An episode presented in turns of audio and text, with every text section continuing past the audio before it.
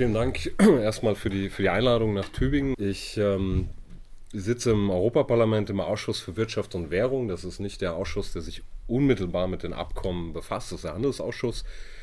Ähm, aber wir sind mit bestimmten Aspekten, also Finanzdienstleistungen ähnlich, auch befasst. Und ich äh, gehe auch regelmäßig in die viel diskutierten Leseräume, ähm, zu denen ich äh, noch was sagen werde, wo wir dann äh, so unter James Bond-Bedingungen bestimmte Dokumente einsehen dürfen, aber nicht drüber sprechen, sonst machen wir uns äh, strafbar. Ich will äh, kurz erstmal anfangen mit einem, mit einem Einstieg. Was ist überhaupt TTIP? Was ist CETA? Was ist TISA? Vor einiger Zeit haben das viele Leute noch für ansteckende Krankheiten gehalten. Mittlerweile wissen Sie, es geht um Freihandelsabkommen mit den USA, TTIP, mit Kanada, CETA und TISA ist ein Dienstleistungsabkommen, was äh, von so rund äh, 50 Staaten weltweit derzeit verhandelt wird. Uruguay hat letztens ähm, aus guten Gründen seinen Ausstieg aus den Verhandlungen erklärt. Aber auch dazu später mehr. Und die, diese Abkommen sind keine klassischen Freihandelsabkommen, also wo es in erster Linie um die Beseitigung von Zöllen oder ähnlichem geht, ähm, sondern es geht, und das, das ist dann das Fremdwort, um die Beseitigung vor allem äh, von sogenannten nicht-tarifären Handelshemmnissen das können Verbraucherschutzstandards sein, Arbeitnehmerrechte, äh, Lizenzen, Normen, alles Mögliche, Bauauflagen. Ich werde dann noch ein paar Beispiele bringen. Es geht am Rande auch um Zölle, aber die Zölle zwischen den USA und Europa sind im Prinzip unbedeutend. Also die sind im Durchschnitt äh, in den äh, USA 3,5 Prozent noch auf dem Warenhandel, in Europa 5,2 Prozent. Und die Kommission, die EU-Kommission sagt natürlich nicht, wir verhandeln diese Abkommen, weil wir Verbraucherschutz senken wollen oder Arbeitnehmerrechte schleifen, sondern die haben uns am Anfang erstmal Wachstum und Jobs versprochen. Ähm, klingt ja äh, erstmal ganz nett und dann haben sie verschiedene Studien in Auftrag gegeben. Und äh, die Studien waren dann meistens auch, also zum Beispiel äh, eine miterstellt von der Bertelsmann Stiftung, Bertelsmann Konzern selber hat auch sehr weitgehende Interessen bei diesen Abkommen, weil es auch um den Medienbereich zum Beispiel geht. Aber auch diese Studien kamen zu keinen besonders beeindruckenden Ergebnissen. Und am Anfang haben sie dann gesagt, ja, mit TTIP wird jede Familie jährlich ungefähr, äh, ich lege mich jetzt nicht mehr fest, zwischen 400 und 500 Euro mehr haben äh, in der Tasche. Und sie haben ein Wachstum von 0,5 Prozent versprochen.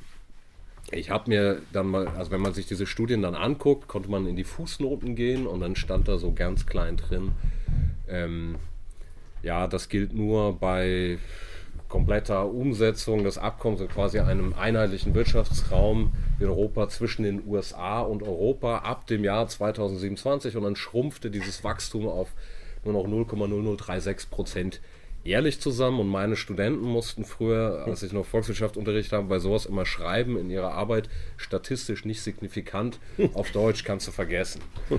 ähm, gleichzeitig werden diese Studien aber unter völlig irrigen Annahmen auch getroffen, ähm, auch bei den Jobversprechen. Also äh, um das mal so ein bisschen überspitzt zu formulieren, die nehmen dann an, dass ein spanischer ähm, äh, Müllmann, der seinen Job verliert nach der Privatisierung, dass der äh, ähm, zwei bis drei Monate später einen Job bei der britischen Investmentbank dann findet, ähm, weil es gibt natürlich immer Verlierer und Gewinner bei solchen Abkommen. Das heißt auch sowas wie Sprachbarrieren bei Arbeitsplatzverlust, Qualifikation, all das spielt, wird völlig ausgeblendet in diesen Studien und deswegen sind die auch hochgradig unrealistisch.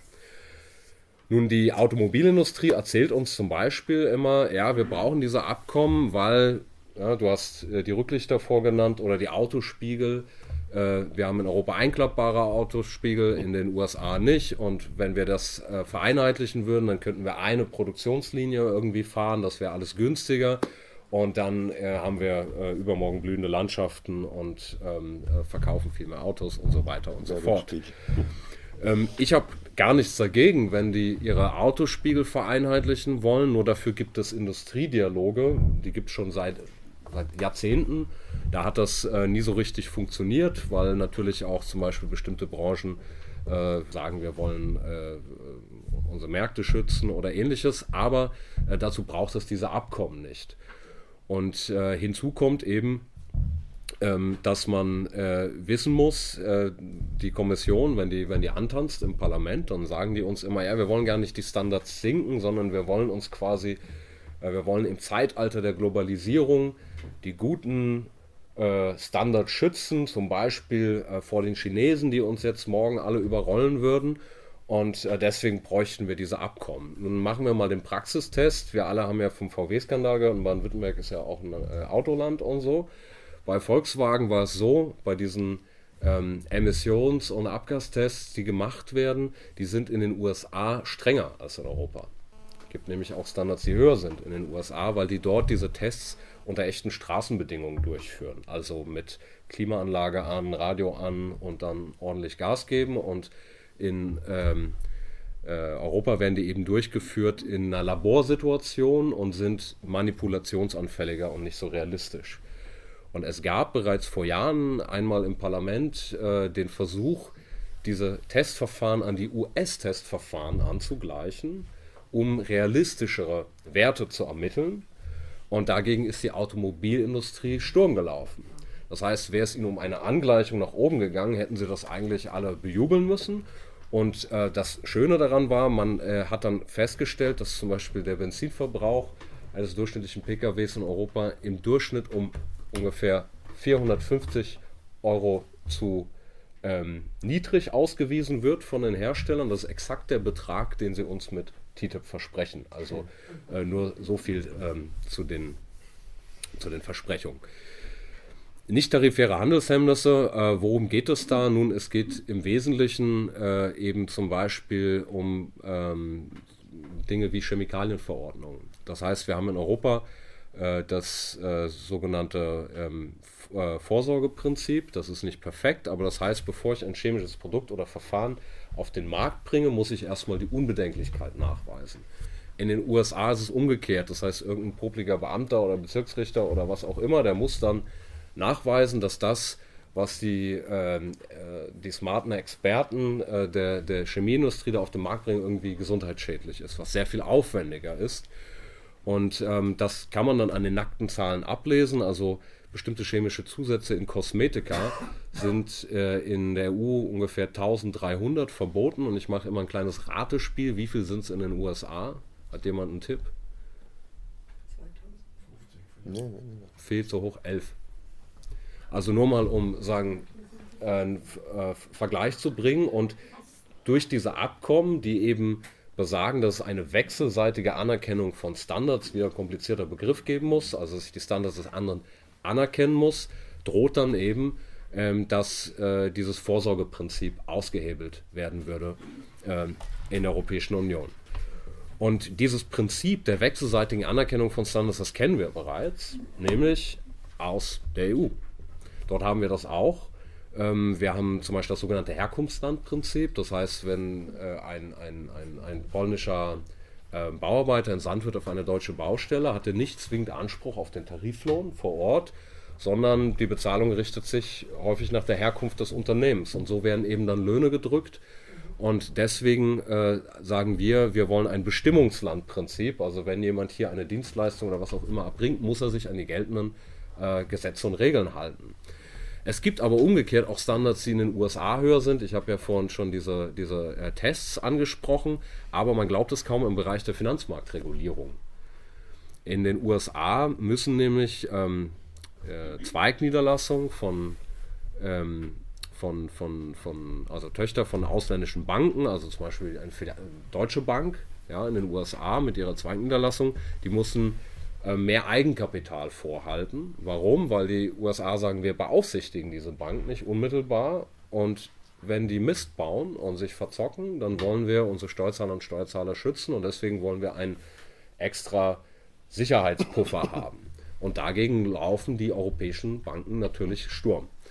Ähm, in dem Bereich der Medizinprodukte gibt es teilweise in den USA auch höhere Anforderungen. Man glaubt das kaum, weil jeder, der mal in den USA weiß, man kann sich da Pferdebetäubungsmittel manchmal an der Supermarktkasse kaufen oder so. Aber bei den Medizinprodukten gibt es höhere Standards. Umgekehrt haben wir im Bereich des Arbeitsschutzes und des Arbeitsrechts höhere Standards. Und deswegen warne ich auch immer davor, also alle reden über das Chlorhühnchen. Mhm. Ähm, das war ganz effektiv, so in der ganzen äh, Debatte um TTIP und CETA und Teaser, weil natürlich auch ein CDU-Wähler will was Anständiges auf dem Teller haben, ist klar. Ähm, da ging es um diese äh, Hühnchen, die durch den Klaurbart gezogen werden. Aber ich warne immer davor, sich darauf zu versteifen, weil dann schreibt die Kommission irgendwas Nettes rein in die Unterlagen und dann sagen die Leute, ah, gibt doch kein Chlorhühnchen. Alles gut, kann ich mich wieder schlafen legen und ähm, brauche mich nicht mehr mit befassen. Deswegen warne ich davor, sich da drauf zu versteifen. Ist immer noch besser Aber- wie Gam Gammelfleisch. Ja. Ja, stimmt.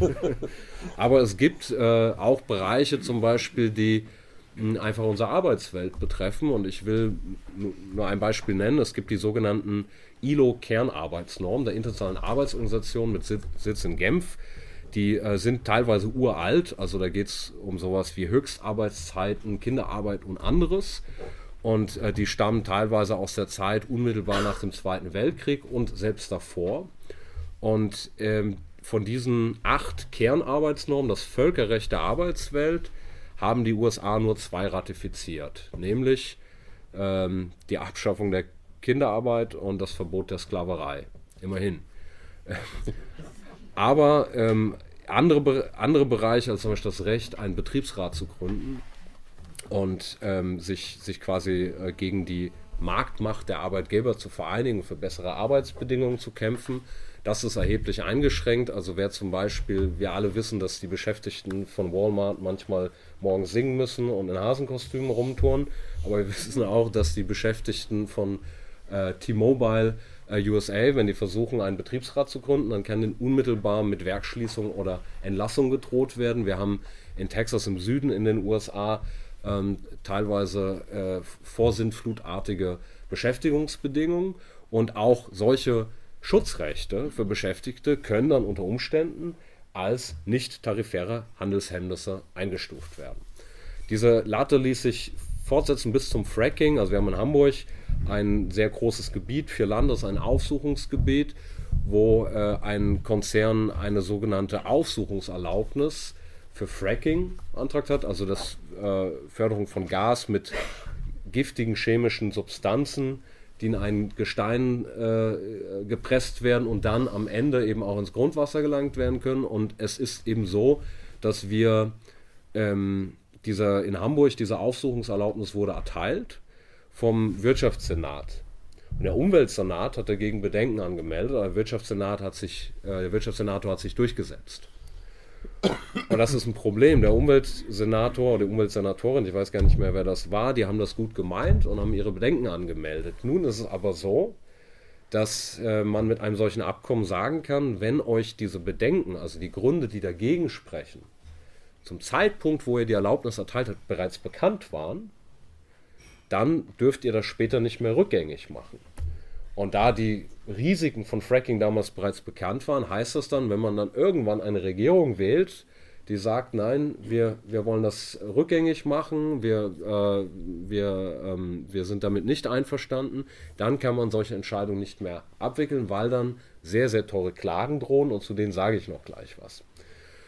Ähm, das ist jetzt eine Reihe von Beispielen. Wir hatten zum Beispiel in der kanadischen Re Region Quebec eine äh, Volksabstimmung äh, über Fracking. Und die Menschen haben dort gesagt, wir wollen ein Moratorium gegen Fracking. Das heißt nicht, wir wollen Fracking auf alle Zeiten verbieten, aber solange die Unbedenklichkeit nicht klar ist, wollen wir das hier nicht. Und dagegen sind eben auch entsprechend Konzerne vorgegangen. Ich habe von den Klagen gesprochen. Äh, die meisten von Ihnen und von euch haben wahrscheinlich schon von den Schiedsgerichten gehört, ähm, vor denen Konzerne Staaten verklagen können, wenn Gesetze oder Regulierungen ihre Profite bremsen. Und ähm, dabei geht es immer um die sogenannten legitimen Gewinnerwartungen der Unternehmen. Das ist quasi der Rechtsbegriff. Ähm, ich sage dazu immer, schön wäre, wenn wir nach der Agenda 2010 in Deutschland die Arbeitnehmerinnen und Arbeitnehmer auf legitime Lohnerwartungen hätten klagen können. Da wäre ein hübsches Sümmchen zustande gekommen. Aber es ist so, dass vor diesen Schiedsgerichten, die darf man sich nicht so vorstellen mit einer Richterin oder einem Richter mit grau meliertem Haar, die irgendwie ähm, schlaue Bücher gelesen haben, Eid auf die Verfassung geschworen und unabhängig sind, sondern bisher ist es so, dass vor diesen Schiedsgerichten ähm, vor allem hinter verschlossenen Türen verhandelt wird mit drei ähm, Experten, einem für die Unternehmen, einen für den beklagten Staat. Das kann immer nur das Unternehmen gegen den Staat klagen, das ist also eine Einbahnstraße, nicht umgekehrt. Und ein sogenannter neutraler Schiedsrichter. Und mit der Neutralität ist das so eine Sache, weil ähm, diese äh, Anwälte, die bei diesen Schiedsgerichten sind, ähm, die äh, verdienen an diesen Verfahren und es ist zum Beispiel möglich, heute die Ölindustrie zu vertreten und morgen neutraler Schiedsrichter in einem Verfahren der Ölindustrie zu sein, um sein Beispiel zu nennen. Und bei diesen Schiedsgerichten ist es eben so, dass äh, es bekannte Streitfälle jetzt bereits gibt, weil diese Schiedsgerichtsbarkeit schon in vielen internationalen Verträgen verankert ist, zum Beispiel in der Energiecharta, die auch die Bundesrepublik Deutschland unterzeichnet hat. Und deswegen klagt Vattenfall auf äh, mittlerweile sind es, glaube ich, äh, 4,3, das ist ein bisschen wie auf dem Bazar bei denen, ernst war es 3,4, 4,3 Milliarden Euro Schadensersatz vor einem Gericht in Washington wegen des Atomausstiegs nach Fukushima. Weil sie sagen, hätten wir die schönen Atommeiler irgendwie noch länger laufen lassen können, dann hätten wir noch mehr Gewinne gemacht und unsere legitimen Gewinnerwartungen sind beeinträchtigt. Und die werden dann eben höher eingepreist als ähm, die Sicherheit äh, der Bevölkerung und der Umwelt vor nuklearen Katastrophen. Hinzu kommt ja, dass wir wissen müssen, dass auch der Ausstieg aus der Atomenergie größtenteils sowieso von den Steuerzahlern, Steuerzahlern bezahlt wird, also die ganze äh, Entsorgung und ähm, Rückbau und ähnliches. Nun der Unterschied ist eben bei TTIP, bei CETA ähm, und diesen Abkommen, dass das nun auf viel mehr Bereiche, also nicht nur auf den Energiebereich, ausgeweitet werden würde. Und es gibt eine Vielzahl von prominenten Fällen. Ähm, zum Beispiel hat Australien auch ein ähnliches Abkommen mit Schiedsgerichtsbarkeit gehabt. Und die Australier haben irgendwann gesagt, aus Gründen des Gesundheitsschutzes drucken wir so Warnhinweise mit den äh, Fotos aus chirurgischen Fachzeitschriften auf die Zigarettenpackungen und die dürfen nur noch einheitliches weißes Design oder so haben, also nicht mehr mit Marken und ähnlichem beworben werden. Hat Philip Morris mit seiner Niederlassung in Hongkong dagegen geklagt. Australien hat hinterher gesagt, wir werden nie wieder ein Abkommen mit einer solchen Schiedsgerichtsbarkeit ähm, unterzeichnen. Südafrika hat deswegen gerade eine Investitionspartnerschaft äh, mit ähm, der EU aufgekündigt und ich bin Mitglied der EU-Südafrika-Delegation. Ich habe früher selber in Südafrika gelebt eine Zeit lang und ich war tatsächlich der einzige Abgeordnete dieser Delegation, der das gut fand, dass sie das aufgekündigt haben. Die anderen fanden das alle ganz schlimm. Wir haben ähm, äh, Länder wie Irland, die noch nie ein solches äh, Abkommen mit Schiedsgerichtsbarkeit unterzeichnet haben und auch Brasilien nicht. Und Brasilien ist nach meiner Kenntnis kein Investorenschreck. Ich will dazu auch sagen, ich habe die Kommission gefragt, habt ihr irgendwelche Zahlen, die ihr vorlegen könnt, dass diese Abkommen in irgendeiner Weise die Investitionen beleben. Denn das ist immer das Argument. Also das Argument ist, in Staaten mit fehlender Rechtsordnung, Somalia oder was auch immer, brauchen die Investoren Planungssicherheit und deswegen müssen sie geschützt werden vor ungerechtfertigter Enteignung.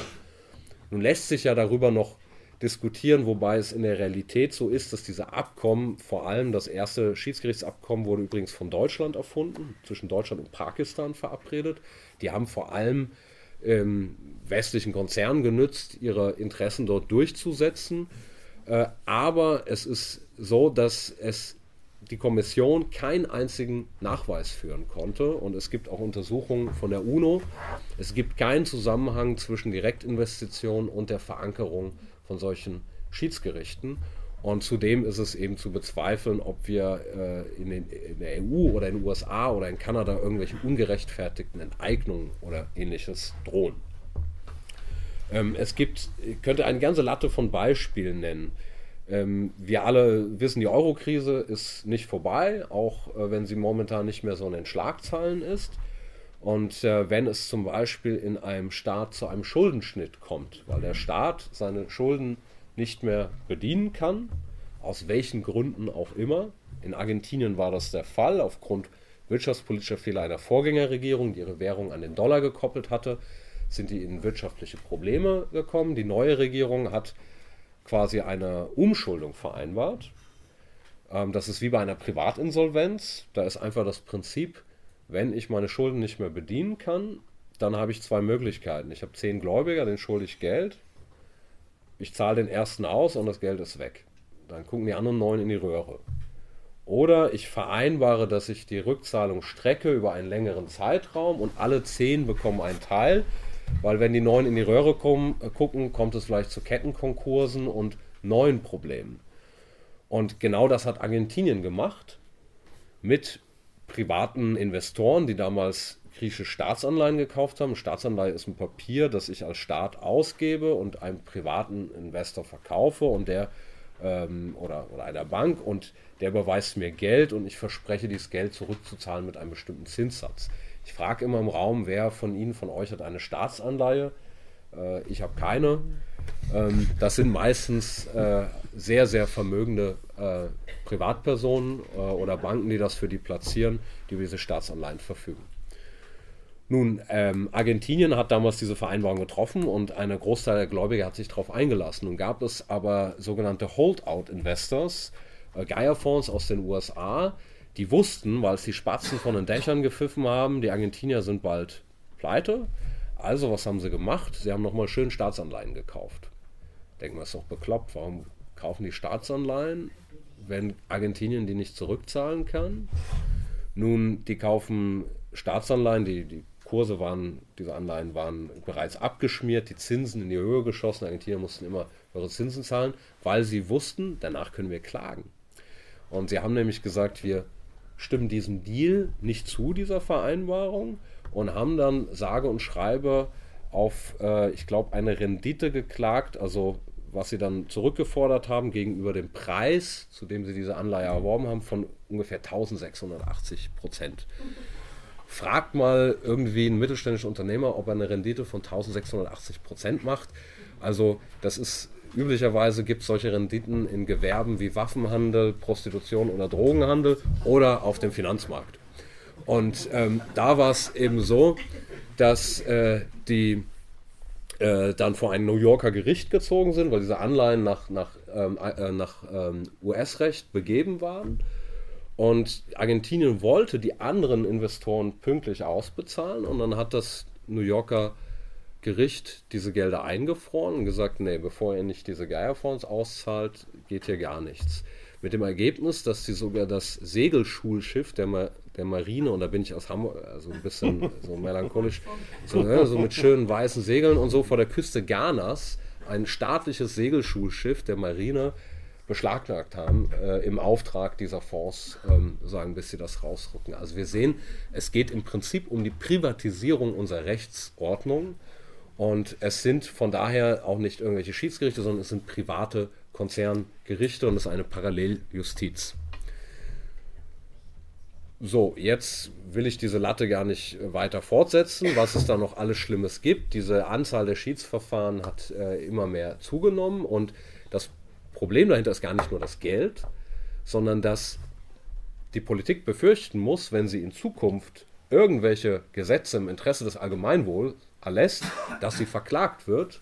Und von daher ist es ein fundamentaler Angriff auf die Demokratie, weil dann bestimmte Gesetze erst gar nicht mehr gemacht werden.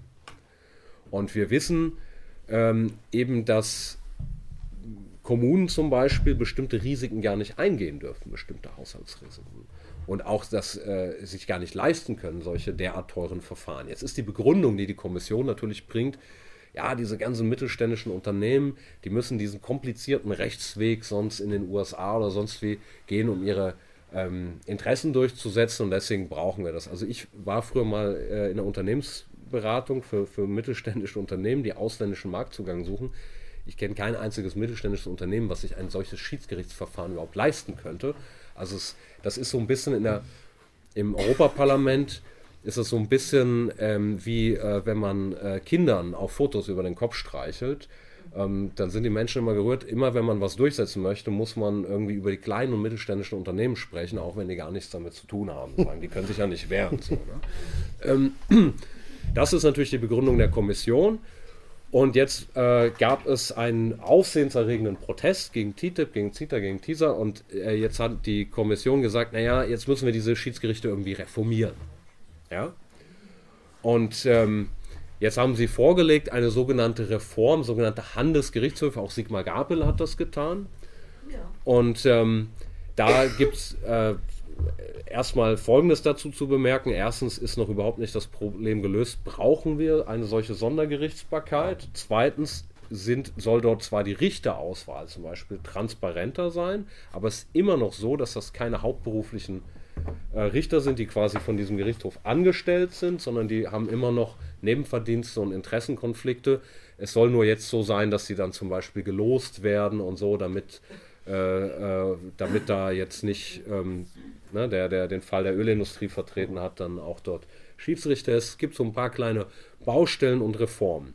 Jetzt ähm, gehen wir mal davon aus, das wäre tatsächlich eine Verbesserung. Ich halte sie für völlig unzureichend, aber es wäre eine Verbesserung. Dann stellt sich trotzdem immer noch eine interessante Frage.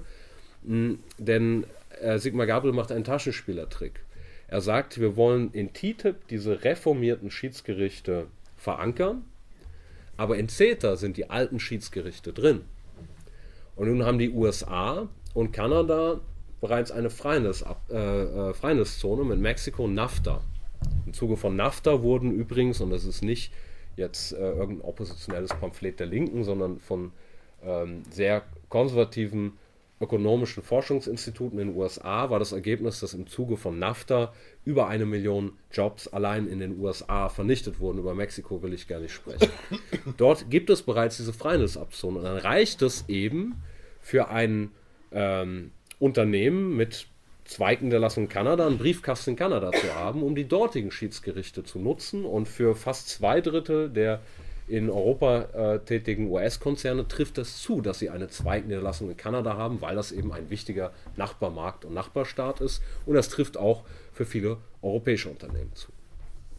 Und das verschweigt der Gabriel, weil er hat nach diesen großen Protesten in Berlin mit 250.000 Menschen da hat er einen Brief an die Bevölkerung geschrieben. Erst hat er die Bevölkerung beschimpft, hat gesagt, die Leute in Deutschland sind alle reich und hysterisch. Deswegen sind die irgendwie äh, gegen diese Abkommen. Ich weiß nicht, wer hier im Saal reich ist und wer hier im Saal hysterisch ist. Ich will nur sagen, dann hat er einen Brief, hat das, hat das, hat er gemerkt, so mit Beschimpfen geht es irgendwie nicht weiter. Jetzt muss ich mal freundlich sein. Und dann hat er einen Brief äh, geschrieben, der wurde dann mit äh, von so Steuergeldern bezahlt, in vielen äh, Anzeigen, ähm, äh, Beilagen von Zeitungen gedruckt.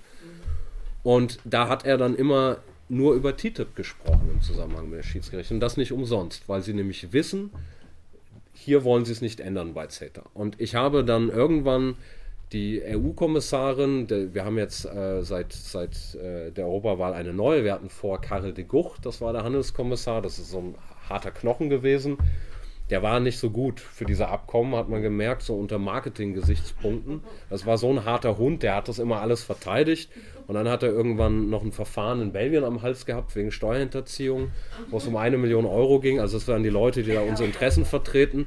Und deswegen haben sie dann, ähm, eine Zeitung hat sie mal die Cinderella der Freihandelsabkommen genannt, Frau Malmström nominiert. Und Frau Malmström hat auch erstmal Schamoffensive gemacht und hat gesagt, ja, CETA werden wir alles überarbeiten. Und dann habe ich sie irgendwann gefragt, in einer schriftlichen Einzelfrage, über die wurde auch groß in der Zeit dann damals berichtet.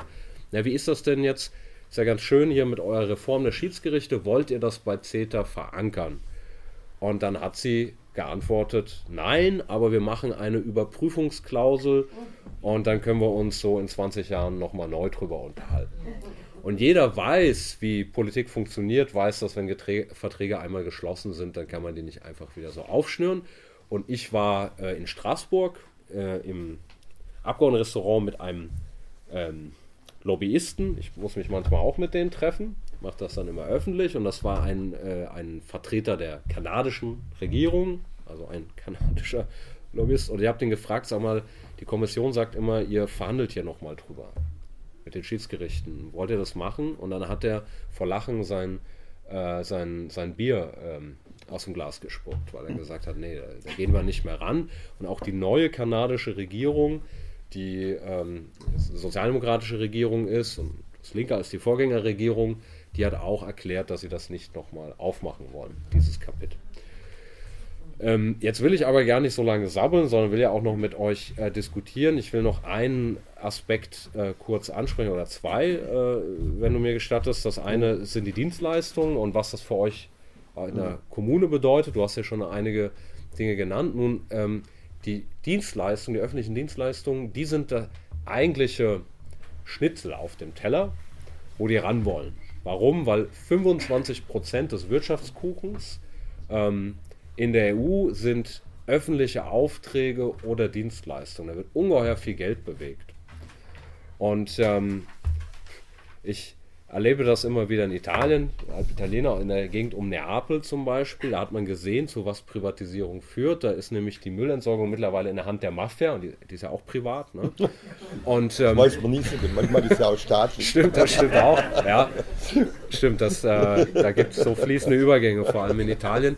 Aber es ist so, dass ähm, dort zum Beispiel Giftmüll nicht mehr anständig entsorgt wird die, ähm, die, die, die Mafia hat das Müllgeschäft, die Müllentsorgung in der Hand.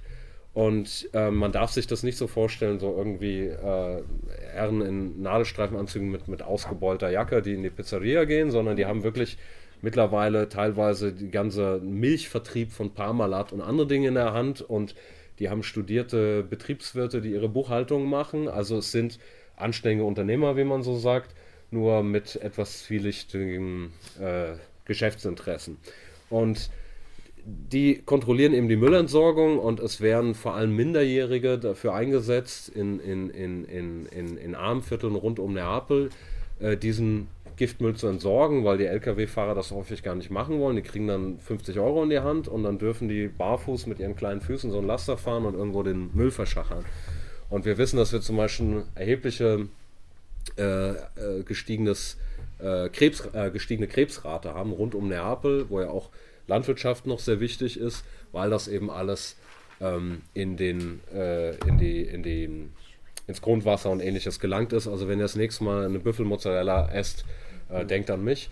Ähm, ich wollte nur sagen, äh, ich wollte nur sagen, dass die kommunalen Dienstleistungen von daher sehr wichtig sind. Ähm, und das ist der Markt, äh, in den sie rein wollen.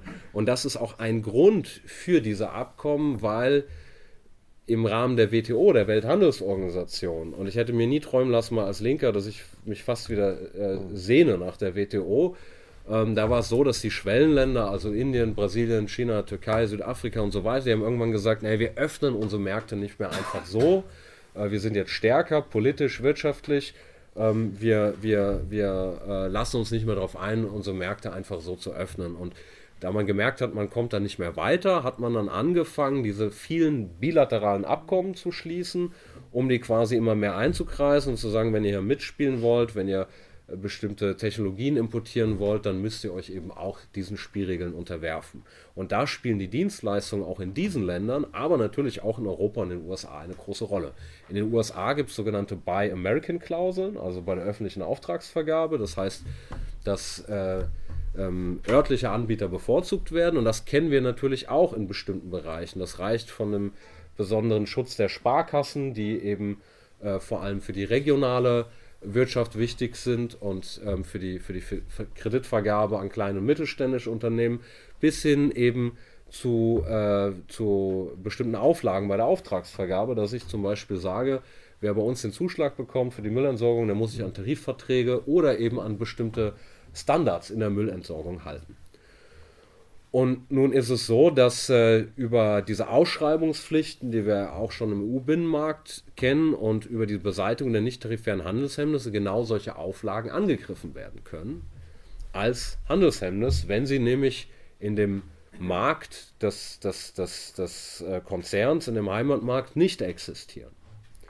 Und es ist so, dass äh, im Prinzip alle Dienstleistungen, die kommerziell erbracht werden, ähm, als äh, Dienstleistungen betrachtet werden in diesen Abkommen, die, ähm, äh, die diesen, diesen Abkommen zu unterwerfen sind. Das heißt, in dem Moment, wo ich eine Dienstleistung kommerziell erbringe, ob das jetzt äh, zum Beispiel ist, dass ich einen Fahrpreis im Nahverkehr habe oder ein Theater, was Eintrittspreise erhebt, ähm, dann äh, wird das als ein, ein, ein kommerzielle Aktivität betrachtet die eben äh, auch entsprechend zu behandeln ist. Also auch bei einer GmbH, die zu 100 Prozent in ja. kommunaler Hand ist. Das, das Kriterium ist sozusagen, so, sobald Gebühren erhoben werden, mhm. ähm, ist, ah, ja. äh, muss es diesen Regeln unterworfen werden. Und die Kommission betont immer, wir haben ein sogenanntes Right to Regulate verankert und den Schutz der ähm, der Dienste von allgemeinem wirtschaftlichen Interesse. Right to regulate heißt Recht zu regulieren, das ist aber ein völlig unbestimmter Rechtsbegriff. Auch verschiedene Gutachten haben das bestätigt, keiner weiß so richtig, was das heißt. Ähm, und das ist dann eben, wird dann eben abgewogen gegen andere Bestimmungen in den Abkommen und ähm, diese, diese Dienste vom allgemeinen wirtschaftlichen Interesse sind in Europa völlig unterschiedlich definiert. Also bei uns es gibt Länder in Großbritannien oder so, da äh, ist gerade noch die äh, Polizei und das Militär irgendwie eine hoheitliche mhm. Aufgabe und hier sind andere Dinge eine hoheitliche Aufgabe. Das heißt, auch das ist völlig unzureichend, um mhm. diese Daseinsvorsorge zu schützen. Und äh, das sehen ja nicht nur wir so, sondern auch viele selbst CSU-geführte Kommunen in Bayern oder der Städtetag. Und es ist dann, heißt dann konkret eben zum Beispiel, ich will das an einem Beispiel machen, äh, wir haben äh, in, in Hamburg ähm, verschiedene Theater, die auch öffentlich äh, subventioniert werden. Und ähm, dann können zum Beispiel haben wir die Stage Entertainment, das ist eine große, also, also wie McDonalds quasi ein Franchise-Unternehmen für Entertainment aus den USA und die können dann sagen, ja, wir wollen diese Subvention auch. Wir wollen gleiche Wettbewerbsbedingungen. Und dann muss sich Hamburg entscheiden, machen wir das noch oder machen wir das nicht, weil wir uns das schlichtweg nicht mehr leisten können. Oder Filmproduktion. Ja, ähm, äh, ich, äh, einen guten Freund, der ist äh, Filmausstatter beim, bei, bei vor allem vielen Tatortproduktionen. Das heißt, er macht immer das Szenenbild und so. Und diese ganzen Produktionen, die funktionieren nur mit öffentlichen Zuschüssen. Ähm, jedes Bundesland ist stolz, wenn es irgendwie so zwei trottlige Kommissare hat beim Tatort. Das ist irgendwie auch immer gutes äh, Standortmarketing und ähnliches.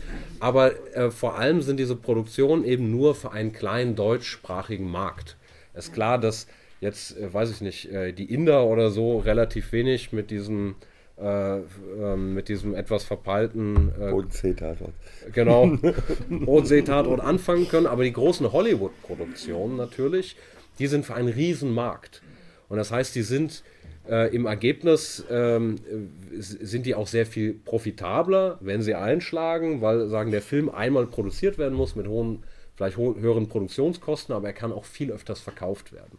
Und nun ist es so, dass ähm, äh, in den USA zum Beispiel viele dieser Filmproduktionen von daher nicht mit diesen öffentlichen Zuschüssen funktionieren, sondern teilweise äh, sogar von, von, von, von Private Equity Funds und ähnlichen finanziert werden. Und diese Blockbuster, ähm, und dann könnten zum Beispiel auch äh, Produktionsfirmen aus diesen Ländern sagen, wir wollen diese Zuschüsse auch haben hier vor Ort. Und das heißt, es könnte mhm. zu einer Monokultur äh, im Fernsehen führen. So als hätten wir nicht schon genug ähm, RTL 2 und äh, andere Dinge ähm, bei uns im Fernsehen. Und entsprechend äh, greift das also in sehr, sehr viele äh, Lebensbereiche ein. Abschließend will ich noch sagen, damit wir dann auch noch in die Diskussion einsteigen können. Jetzt hat die Kommission gesagt, wir machen eine sogenannte Transparenzinitiative. Der erste Akt von Frau Malmström, der Transparenzinitiative, war dann das Verhandlungsmandat, also nur den Verhandlungsauftrag, nicht die Verhandlungstexte, ähm, zu veröffentlichen. Da habe ich dann, äh, war ich tief beeindruckt und habe laut geklatscht, denn das stand schon seit einem Jahr im Internet, weil es nämlich geleakt wurde. Ähm, tatsächlich haben wir Zugang zu Leseräumen und nur damit ihr euch das mal vorstellen könnt, wie das, wie das abläuft. Also als ich frisch ins Europaparlament gewählt wurde, kam ich zu diesem mehr oder minder hübschen Parlament nach Brüssel. Kann man nicht drüber streiten. Ich finde, es ist nicht so hübsch. Und ähm, da haben wir alle möglichen absurden Privilegien. Wir haben einen getrennten Eingang für die Abgeordneten. Wir werden in schwarzen Limousinen herumkutschiert. Aber wenn es um die Dinge geht, die eigentlich wichtig sind, nämlich die Öffentlichkeit über diese Verträge zu informieren, das ist ja kein privatrechtlicher Vertrag zwischen dir und mir, das ist ein völkerrechtlicher Vertrag dann behandeln sie uns wie die letzten Idioten. Da kommen wir in so einen Raum. Ähm, in, bei, bei, den, bei den Finanzmarktregulierungen ist das, ist das so wie so im, in so einem äh, Schwitzkeller vom Fitnessstudio. So, so ein kleiner Raum mit schepperndem Ventilator und so einem gelangweilten Hausmeister, der einem den Aktenschrank aufschließt. Bei TTIP ist es ein bisschen nobler. Das sieht dann aus wie der Tresorraum einer Schweizer Bank. Und da werden dann 15 verschiedene Codes eingegeben und dann macht es piep, piep, piep und dann kommt äh, die Dame und äh, macht diesen Tresor auf und legt einem diese Unterlagen hin. Und das sind dann solche Stapel auf Englisch. Ähm, das ist für mich nicht so sehr das Problem, aber äh, da sind dann alle möglichen Querverweise. Da steht dann zum Beispiel, ja, Näheres entnehmen Sie, entnimmt man Paragraph so und so XY oder wird konkretisiert in Verhandlungsrunde XY und genau diese Dokumente habe ich nicht da.